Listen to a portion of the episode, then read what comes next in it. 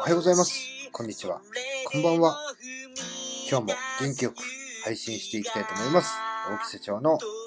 独り言。この配信ではサラリーマン歴約10年、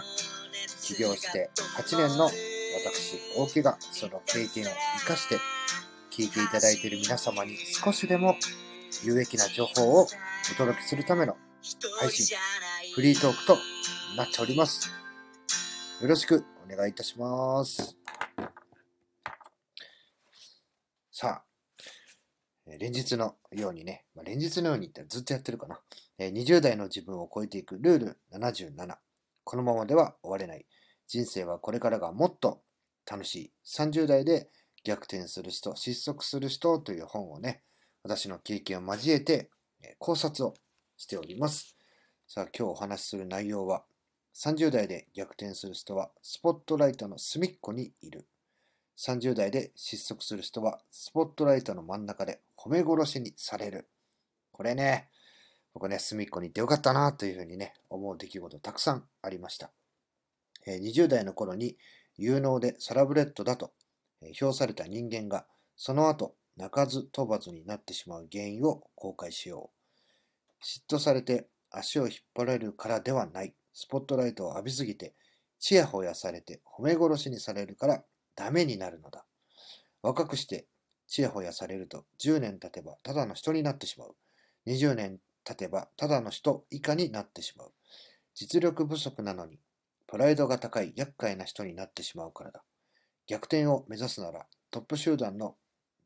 ビリケツにしがみついていけばいい。スポットライトの隅で地味にひたすら汗をかいていればいい。あなたが真ん中に寄らなくても、間もなくスポットライトの方からあなたを照らしてくれる。これね、スポットライトの方からあなたを照らしてくれる。これがね、大事ですね。ちやほやされるのは遅ければ遅いほどいい。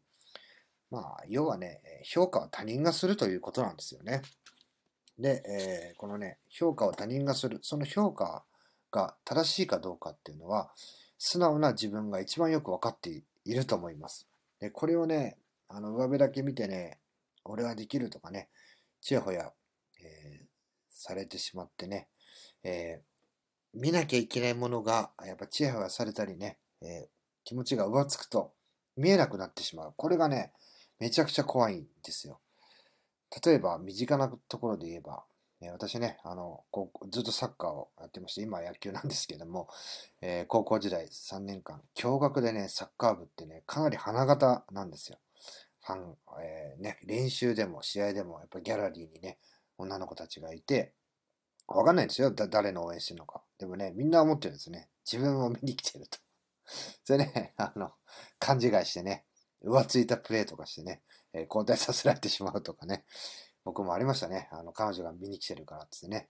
PK 蹴ったら外してね、その試合負けてね、えーもう散々な目に遭うとかね、えーそれね、お前勘違いすんなよみたいなところですよね。まあ、それもありますし、あとは、えー僕はね、社長になって初めてね、えまあ、大きな大金ですね、1000万を超えるような大金の融資が降りた時ですね、申請が通って降りた時に、やっぱね、ドーンとね、1000万以上のお金が口座に入ってくるとね、なんかね、勘違いしてしまうんですよね。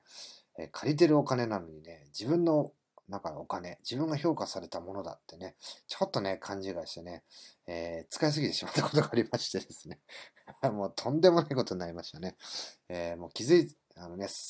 あの見えないものがね、あまあ、見てなきゃいけないものが見えなくなってしまっていて、えー大丈夫だろうみたいな感じでね、えー使ったらね、えあ後になって、まあ、1年後ぐらいですかね、なってね、ボディーブローのようにね、ボディーブローじゃ済まないな、もう。えーもうほんとね、リンチされるみたいな感じでね、ボコボコにね、なりましたね。なんだこれ、なんでこんな時にってね、えー使った履歴とか調べてみると、なーみたいなね、そんなことがありますのでね、やっぱね、あの、まあ、ここの本の表現では、スポットライトとかね、若くしてチヤホヤされるっていうのもありますけども、これね、チヤホヤされなくてもそういう出来事でね、気持ちが浮ついてしまうとかね、例えばちょっとね、こう仕事が立て続けにとっていい成績残したからってね、えー勘違いします。それね、実はね、あなただけがやったことじゃなくて、えー会社の看板であったりとか、助けてくれた先輩だったりとか、そういった人たちの力が、あの要素が大きくてね、自分はたまたまね、担当窓口だっただけとかね、そういうのをね、ちょっと勘違いして、先輩とかやっぱね、心よくして、およくやったなとかって褒めてくれるわけですよね。それをちょっとね、俺の力だみたいな勘違いしてね、